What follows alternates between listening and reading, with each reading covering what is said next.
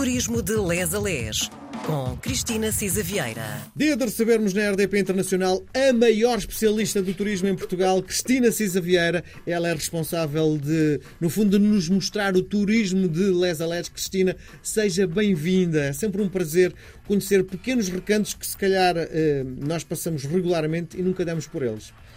Bom dia, boa tarde, boa noite. Vocês têm que dar um desconto a este entusiasmo do Miguel, porque isto da maior especialista eu acho que é, é muitíssimo mais do que exagerado. É quem gosta muito de turismo, eh, quer enquanto atividade e económica. E a Cristina tem uma capacidade de nos mostrar, quase de um ponto de vista visual, alguns lugares que se calhar eh, passamos regularmente sem dar por isso. Como, por exemplo, na Lourinhã pronto, como por exemplo na Lourinhã. E aqui foi uma chamada de atenção. Temos que relembrar que a Ana Rita Bentes, que nos faz aqui uma ajuda, ajuda à produção, eh, também chamou a atenção para esta zona eh, do Oeste, onde já tínhamos estado e vamos continuar.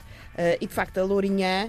Uh, tem sido, no outro dia falávamos nisto, não é? Na questão de conseguir construir um destino turístico e um produto consolidado turístico. E, e mais, Lourinhã... estar alguém do outro lado do mundo que um, faz uma pesquisa e decide passar pelo menos pela Lourinhã e tentar perceber o que é que tem tão especial. Exatamente, porque a Lourinhã, sei lá, nós podíamos conhecer a aguardente ou coisa que o valha, mas de facto hoje tem muito mais que se conheça e de facto tem feito um caminho uh, de consolidação. Uh, primeiro, eu acho que neste momento, a questão do, do Parque dos Dinossauros uh, é de facto extraordinária, não é apenas para crianças, mas também para adultos que guardam dentro de si a curiosidade por uh, o que se passou há 250 milhões de anos, porque tem cultura, porque tem a, representação da Batalha de Vimeira Deia com o mesmo nome, portanto, realmente a Lourinhã tem muito que se lhe diga. É pertinho de Lisboa, são a 45 minutos. Uh, a Lourinhã, além de ter nascido eh, enfim, as primeiras referências serão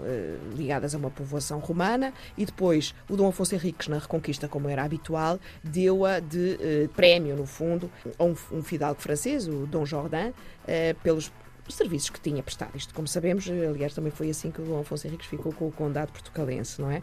E, portanto, teve sempre uma, uma importância grande na nossa história e, uh, além disso, também tem 12 quilómetros de magníficas praias e, portanto, há muito que ver uh, na Lourinhã, conhecida hoje, enfim, também pela capital uh, dos dinossauros.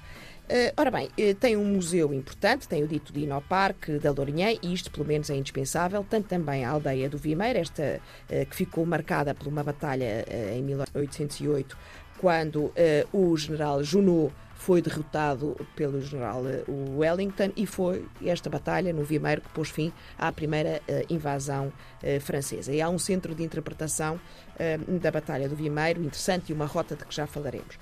Também uma outra curiosidade é na aldeia de Moledo, freguesia e aldeia de Moledo, que foi uma aposta muito interessante ligada à escultura e convidando-se vários escultores para pontuarem, no fundo, o percurso eh, com intervenções e tem algumas muito bonitas, eh, eu já referencio para vocês procurarem também na internet. Portanto, esta rota de esculturas. E finalmente, é preciso não esquecer que eh, a Aguardente DOC da Lourinhã é de facto um ex-libris e que compete com as duas regiões, Armagnac e Cognac, francesas. É a única região demarcada de aguardentes em Portugal e tem esta situação particular. O museu, começando pelo museu, o Museu da Lourinhã tem três áreas temáticas. Está a falar nos dinossauros, não é? Nos dinossauros, é realmente recuarmos 250 milhões de anos atrás. Eh, é um museu relativamente novo, que é que 2016 Sim. ou por aí. Porquê edificar o Museu na Lourinhã dos Dinossauros? Olha, porque uh, apareceu um ninho com 100 uh, eh, ovos de dinossauros, datada de há 150 milhões de anos atrás, e portanto aquilo ali suscitou, uh, de facto, por que não aproveitarmos esta dinâmica para criar uh, aqui, de facto, um museu uh, e também tem um centro de interpretação uh, muito importante e, enfim, no fundo, vai-se desde os dinossauros até ao homem na pré-história e até à modernidade. E, portanto, foi um pretexto, pelo achamento, foi um pretexto para se fazer o um museu ali. É um museu ligado também à salvaguarda e divulgação do património no domínio da paleontologia, tem achados muito relevantes de dinossauros e o museu é, de facto, uma referência incontornável, não apenas como exposição, mas também desde o ponto de vista científico, eh, a nível eh, também internacional. Eh, há dois núcleos museológicos.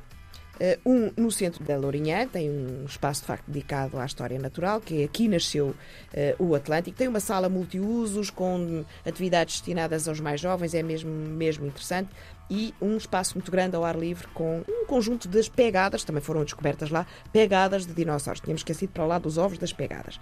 O outro núcleo é de facto uh, ali sim uma exposição eh, de paleontologia dedicada aos dinossauros da Lourinhã e que tem visitas guiadas, tem um programa próprio adaptado a visitas escolares, tem exposições temporárias e itinerantes, tem de facto uma parte também para a geologia, tem fósseis originais e réplicas do acervo paleontológico, é de facto muito interessante.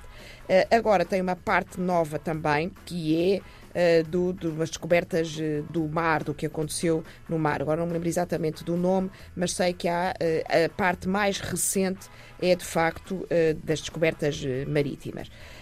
E Olha, em 2021, enfim, foi na pandemia, recebemos também um dos maiores dinossauros da Europa, um Supersaurus com 45 metros de comprimento. Portanto, aquilo é uma coisa está no museu. grande e está uh, no museu. Temos também, então, eh, no Vimeiro, um centro de interpretação da Batalha do Vimeiro, que tem como missão a investigação, o estudo, a interpretação de, do património histórico, cultural e militar uh, da Guerra Peninsular e, de facto, há um, um, centro que tem o armamento, o fardamento, documentação da época e peças arqueológicas únicas. Algumas curiosidades foi na Batalha do Vimeiro que o general Wellington experimentou a tática da contra-encosta e que foi usada depois durante toda a Guerra Peninsular e mesmo na batalha final contra Napoleão, em Waterloo.